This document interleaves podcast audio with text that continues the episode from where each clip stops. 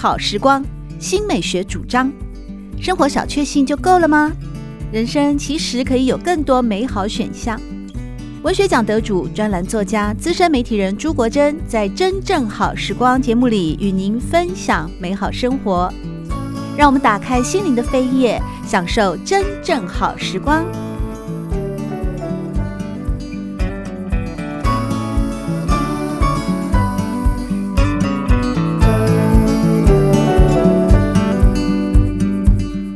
在今天的节目里面，要和各位分享的是《纽约时报》编辑选书，也是亚马逊网络书店的编辑选书，同时是早安美国所选出来的母亲节选书。这本的书名叫做《我们所能承担的多过我们所能想象》，英文的原名是《What We Carry a Memorial》，就是说。我们能承担什么？那么也是一本呢，呃，美国作家玛雅·桑巴格朗恩的自传。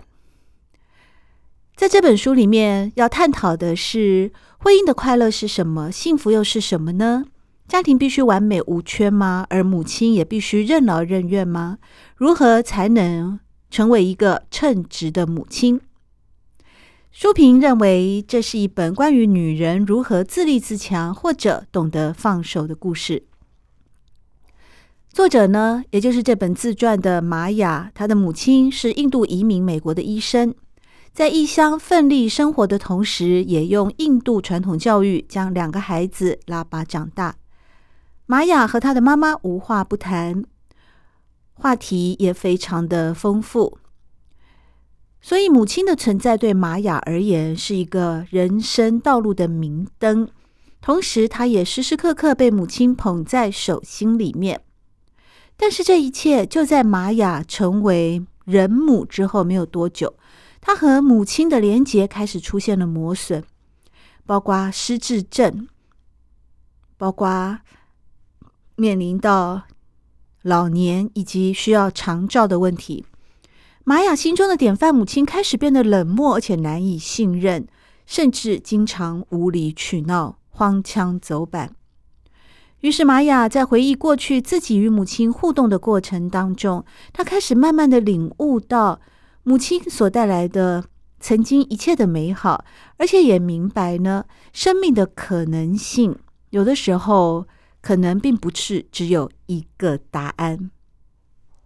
当然，最后也体会到母亲给孩子的最好礼物呢，其实是一种自我救赎的能力。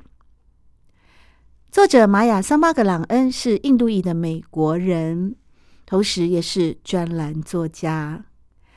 在美国民权博物馆呢，表彰他为印度妇女权所做的付出，赞誉玛雅·桑巴格朗恩是二零二一年你必须认识的女性。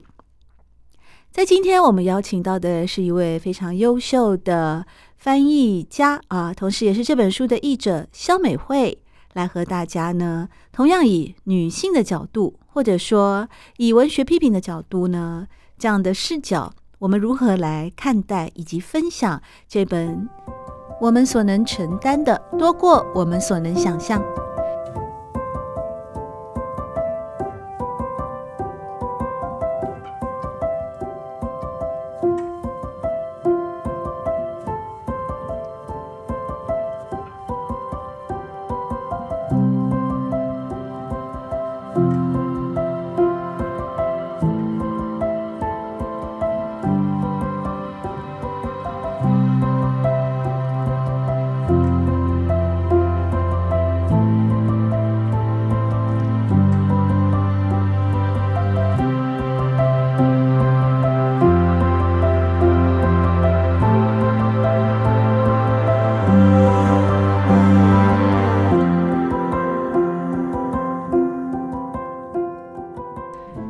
们好，在今天真正好时光的节目当中，我们邀请到的是非常知名、优秀的翻译家肖美惠，和大家一块来分享的是她所翻译的作品《我们所能承担的多过我们所能想象的》。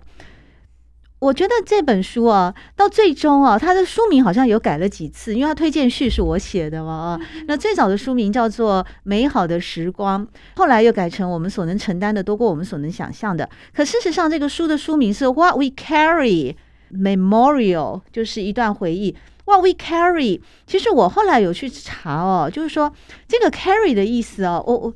我我是这么想哦，carry 就是背负嘛，哦，携带呀。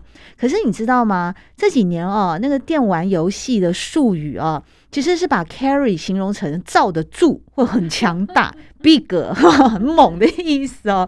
所以他事实上呢，我认为这个作者，这个印度裔的及作家玛雅呢，他其实要讲的，也就是说，我们到底要背负的东西，是你，你愿不愿意？你选择，你接不接受，你必不必须，就有非常多的一种责任在上面。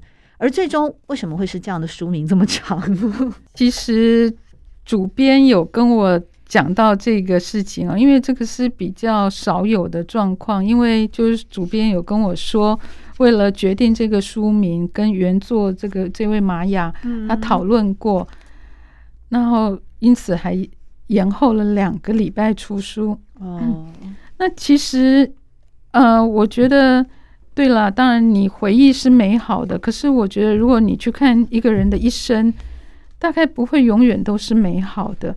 那这个书名会叫做，嗯，What We Carry，对，We Carry，对。其实我刚开始看书名的时候，一开始你先看到书名，你是没有办法理解他要讲什么，可是你慢慢看下去，你就懂了，就是说。我们就是生活，你就是必须要背负着一些东西。那尤其是女性，尤其是母亲，因为自古以来母亲就是一个很神圣的形象，所以你就是要背负一个很沉重的负担。可是为什么会最后他会书名会取成这样子？就是说，不管你愿不愿意，其实我们背负着你可你可以背负必须背负的东西。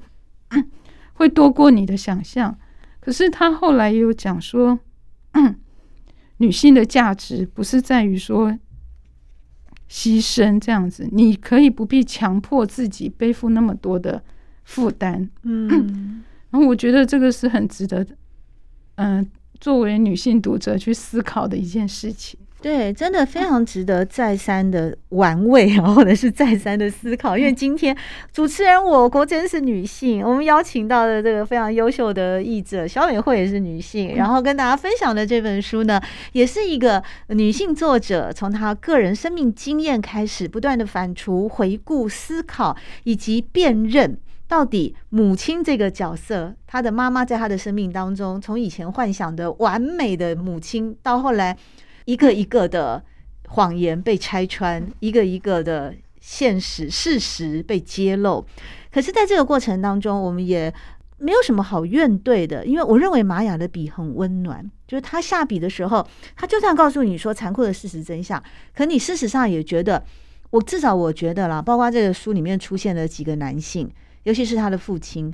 所以，事实上，这本书里面他所关照的面相，透过的自己的一个自传性的书写，可是他事实观察到的，就是在美国现在啊，家庭家庭的薪薪资的收入，还有长照、老年的照顾、疾病、家族、亲子教养、育婴、产后忧郁、女性意识等等哦，都透过了这本自传书写呢，呈现出来。当然，让我最惊讶的就是，因为作者本人是印度裔美国籍哦，那他小时候在美国长大，可是他的妈妈就占了这本书的比重有一半以上的。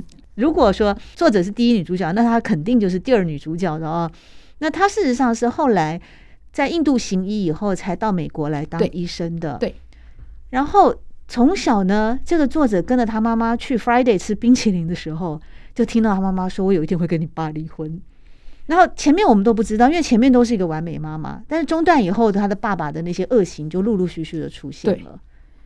对，对这本书里面，他就是借由原本一开始借由这种所谓的严父慈母来比照，嗯，可是当然就是说他妈妈后来大家了解到说，其实不是那么的完美了，因为她觉得这个老公她也没有办法共同生活下去了，她也想要离婚，只是不知道该怎么离而已。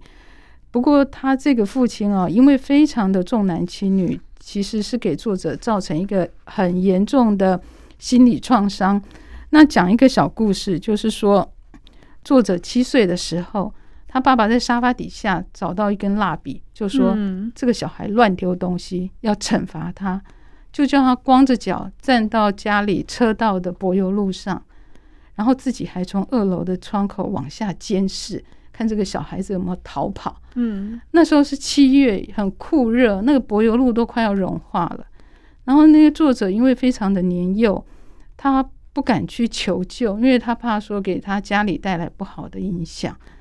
结果到最后呢，是他妈妈下班的时候呢，泼了一盆冷水把他救醒。然后作者的两只脚都烫到都是水泡了这样子。嗯，可是就像主持人刚才讲的。他妈妈没有当下就说这个爸爸太可恶了，我们要跟他离婚。对啊，没有，他就是带他去吃一个冰淇淋。对对。然后作者事后回想说，妈妈是真的有照顾我吗？妈妈是真的爱我吗？可是他后来才知道，就是说他妈妈一直都活在那种纠结当中，他是想要离婚的，所以他每年作者都祈祷说，妈妈今年赶快跟爸爸离婚。嗯。可是实后来有离成了，确实是离了。可是我想说，对他妈妈来讲，那几婚姻的那几年，应该也是给他造成一个很沉重的影响，这样子。所以或许，或许也是造成他不快乐。然后后来，呃，这是我自己的推测啦。或许也是他妈妈很年轻，其实后来很年轻就得了老人失智的原因，这样子。可是因为这个作者的父亲实在给他。这里面其实还有很多讲他爸爸对他近似精神虐待的一些故事啊，我想作者呃读者们可以自己去发掘。可是到后来，就是作者觉得说，他要选择永远不再跟爸爸见面，然后切断父女关系，因为唯有这样子，他才能够解除他人生一个很大的痛苦。这样子，对，那他算成功了，因为真的他这个父亲在这里面哦。有一些事情，呃，很奇怪，还包括说，这个作者八岁的时候有一次考试嘛，啊，考了一百零四分，可是那个一百零四分是被红，是先有一个九十九分，然后被红笔划掉，再写了一百零四。那为什么会这样子呢？是因为老师说啊，他说，哎，他跟那个。作者说：“妈呀，他说我看你哦，都写对了。那后面的加分题有五个超难的单字啊，你也答对了，但是我没有注意到，所以我给的分数错了。你应该要再加五分，是一百零四分。那要爸爸妈妈签名啊，他当然就很高兴的拿回去。小孩子也不会说谎嘛，才八岁，他给他爸看，结果是他爸爸用那个成年人的那种心机说：你一定是自己改的，你怎么可能考那么高分？啪，一巴掌就来了。”我觉得这这也好震撼！我这样说，你以为我是笨蛋吗？他爸爸就咆哮了，他说：“老师才不会把分数划掉呢，老师怎么可能做这种事情呢？就是你丢人，你作弊，这是很大的指控哎！我真的觉得这女主角经历过这么残酷的这些童年，她还能够那么坚强哦，然后还能够嫁给好老公哦，还能够把自己的女儿，就还能够在选择伴侣的部分，她算像那个美惠你也说，其实她老公诺亚是她的灵魂伴侣嘛？对。对，两个人，而且诺亚本身也是犹太人呐、啊，呃，就是他也是出身贫穷，但是非常努力，所以也很成功。后来是任天堂的这种国际公司里面的法律顾问，而且后来也陪着他一起度过产后忧郁啊，也陪着他照顾岳母啊，这个过程他选对。我认为哦，这个玛雅跟他的妈妈，其实他们都是心理素质非常强大的女性哎。那这本书它有一个励志作用，就是在于这两个人，你看后来一步一步。我们才发现说，原来女主角小时候有这个家庭暴力，不只是打巴掌的暴力，还有冷暴力啊。对，那些冷嘲热讽啊，对啊，不相信啊，贬义贬义女孩子的价值观。然后她去被那个田径队选上了，她爸爸就把她带去训练，然后一次要一次要她跑得比前一次更快，这个简直简直就是到一种有点极端的那种程度了哦。就我觉得她遇到她先生也是一个很幸运的事情哦。对，因为我觉得，当然就像呃，书里面写的，他们两个其实说起来就是一个是印度裔，一个是犹太人嘛，呃，这种出生的背景很相似。然后像作者他自己有写到说，他们两个小时候都是要用牛皮纸袋把课本包起来去上学的。大家都可以想象，我们看美剧会看到的。因为是其实是书呆子的形象，可是怕被人家嘲讽，所以要牛皮纸袋把课本装起来。就是很会读书就对了，对，是很会读书。可是当然在学校里面就是有这种，你其实就是格格不入啊！你是个书呆子，其实就是不是属于潮潮人的那一个小团体，你就是书呆子的这个小团体，所以你才要偷偷的把课本，明明是很爱读书的，可是又怕被嘲笑，所以还得用牛皮纸袋把。这个课本包起来这样子，嗯、然后她老公当然是全面的支持她了。然后，可是她老公有一个小故事，我那时候写到的时候，我自己都觉得超好笑的。就是想起说，很多人在要生产的时候都会浪漫的幻想嘛，说：“哎呀，我去生产的时候，老公会握着我的手，很温柔的支撑我，陪我度过阵痛。”那作者他要生产的时候，当然也就去了医院。可是他的先生就一直都心不在焉。对，等一下说为什么？停车啊，又干嘛的？对，为什么？因为老公担心他的车子停在医院的停车位不安全，所以他一直就顾念着他的车子。后来作者一边在那边阵痛，就觉得说啊，真的受不了，就跟她老公说：“哎，好吧。”你就去看一下车子好了。嗯，老公开心的要命，就飞奔的赶快去看自己的车子了。然后终究也没有陪她在产房里面生产。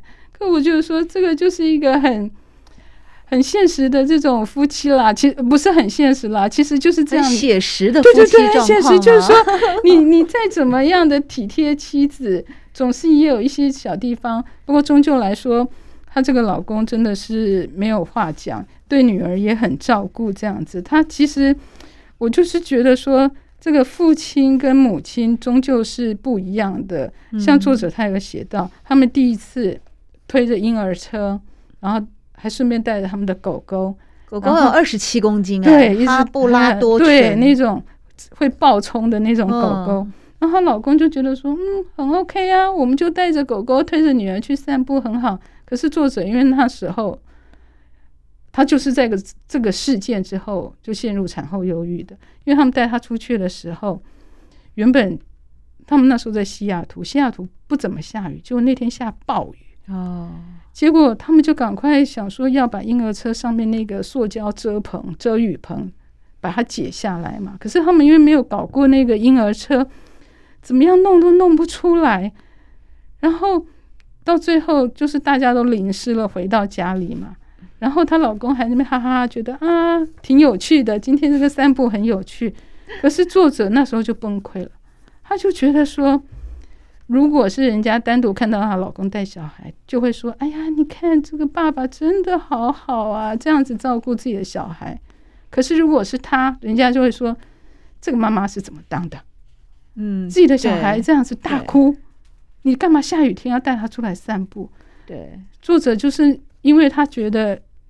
先前他觉得他妈妈是对他们非常好的照顾，所以他才会觉得说：“啊，我真的是什么一点都不如我的妈妈。”嗯，那当然这中间是有误会的啊。可是她那时候就是开始就陷入一天一天陷入非常严重的产后忧郁。对，那当然后来就是她老公也及时的帮她找到保姆，然后又找到心理医生，然后大家的帮助之下，她才能够走出产后忧郁。对，其实这本哦，时报出版社的《我们所能承担的多过我们所能想象的》，在这本书里面，因为作者本身就是一印度裔的美籍作家哦，所以他在里面，我认为他他他也渗透出来了一个有关于一个文化的融合与差异的这样的，包括他自己本身的家庭，他们印度裔的家庭后来在美国的这个生活，以及他先他先生。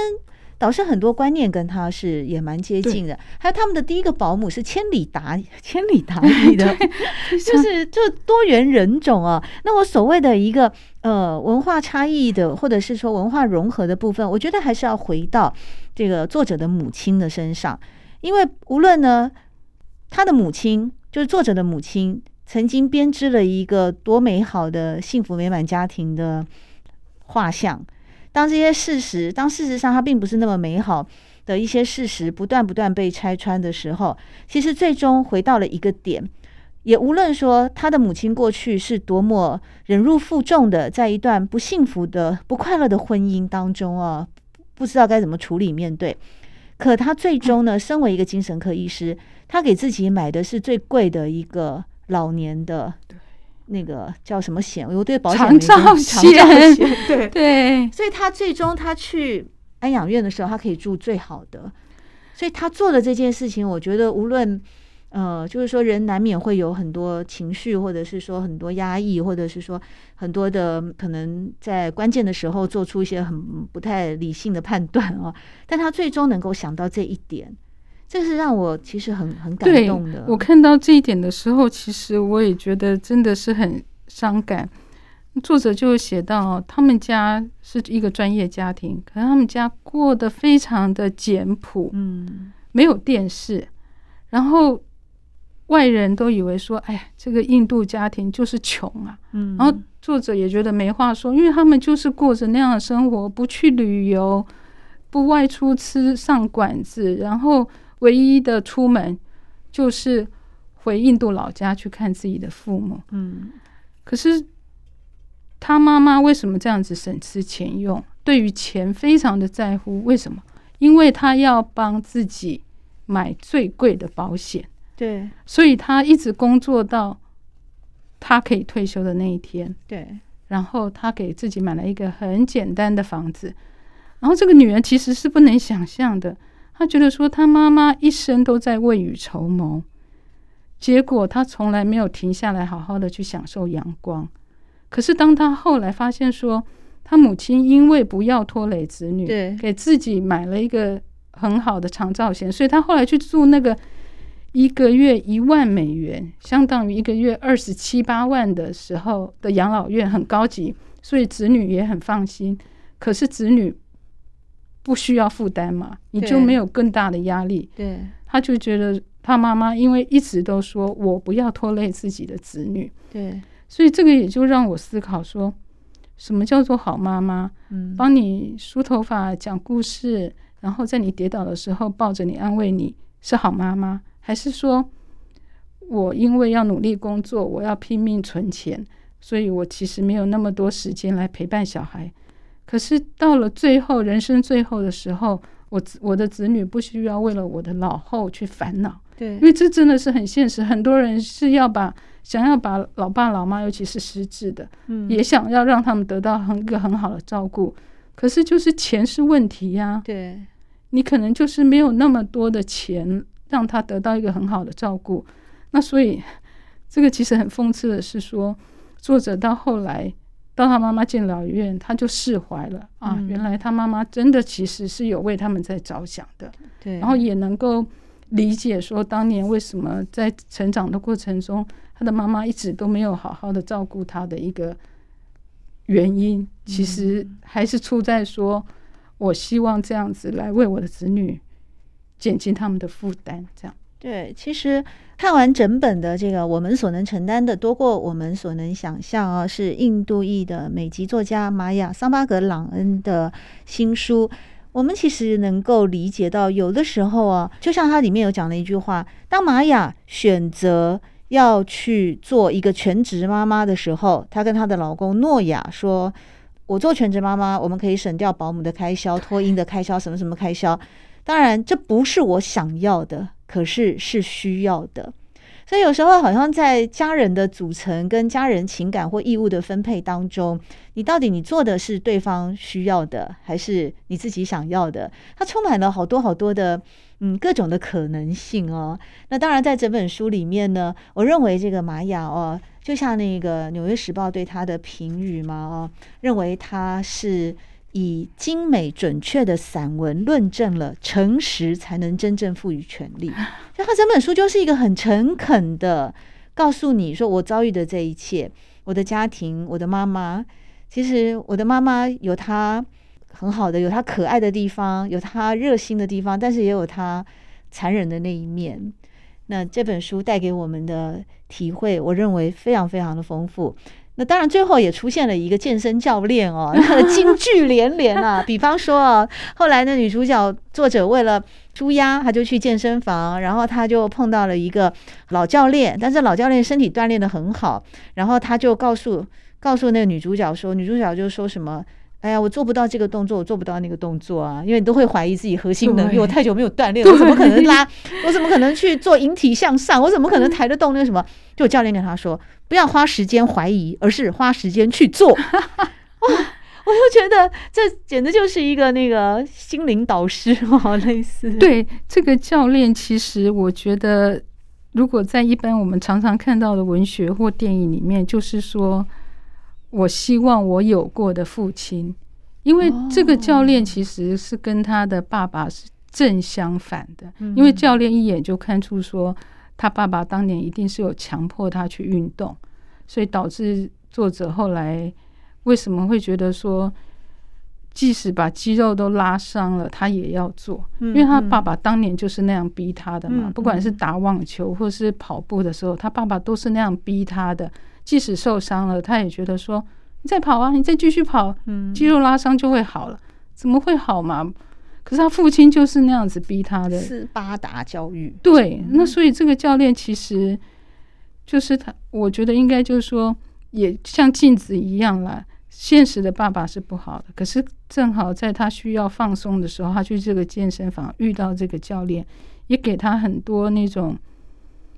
不仅是身身体上的锻炼了，我觉得心灵上也给他很强健的作用。对对，所以我觉得真的是人需要有一个舒压的管道了。这个书里面其实也感，当然后来最后最好的舒压就是写作，对这个作者来讲。写作，而且出书了。然后，其次好的舒压就是阅读，让我们的亲爱的听众朋友呢，还有读者呢，也能够透过我们所能承担的，多过我们所能想象的，非常好看的一个作者玛雅的自传呢，也能够帮助我们，或者你投射了一些感情，或者你理解了某一些困境，但最终呢，这是一本。非常美好的、温暖的一本书，同时也很高兴能够在今天的节目里面邀请到的是知名优秀的翻译家肖美惠来和大家分享这本书。谢谢你，谢谢。真正好时光，每个星期六的早晨八点钟到九点钟，在汉声广播电台全国联播网播出。节目在广播频道播出之后，也会上传到官网。您可以在汉声广播电台的官网经典回放的单元当中做随选音讯的收听。喜欢朱国珍制作主持的《真正好时光》，欢迎您订阅、分享或留言，随时保持互动，一起共享美好生活。